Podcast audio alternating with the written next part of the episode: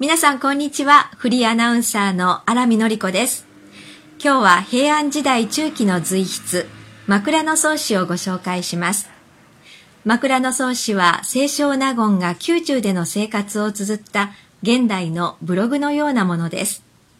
今日ご紹介する春はあけぼのは四季の風情を客観的にめでている作品です。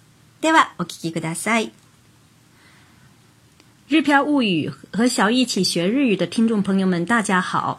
今天我们的新建点子老师为我们带来的是日本平安时期的女性作家青少纳言的随笔《枕草子》。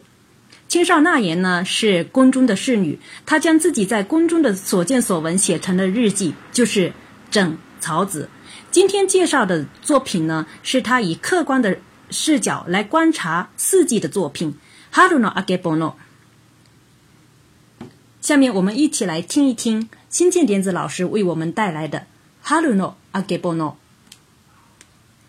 枕草子、清少納言。春はあけぼの。春はあけぼの。ようよう白くなりゆく山際、少し明かりて紫立ちたる雲の細くたなびきたる。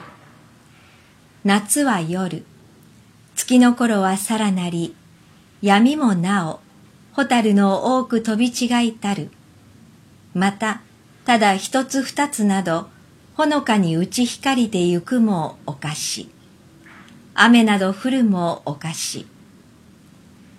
秋は夕暮れ、夕日のさして山の葉糸地高なりたるに、カラスの寝床へ行くとて、三つ四つ、二つ三つなど飛び急ぐさえ哀れなり。巻いて狩りなどの連ねたるが、糸小さく見ゆるは糸おかし。火入り果てて、風の音、虫の音など、はた言うべきにあらず。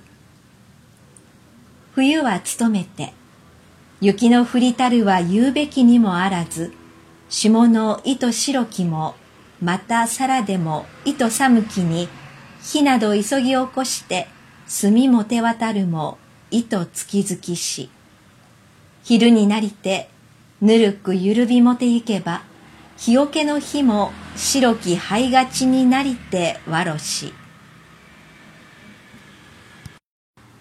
透过新建点子老师的朗读，大家是不是也看到了青少纳言眼中的四季呢？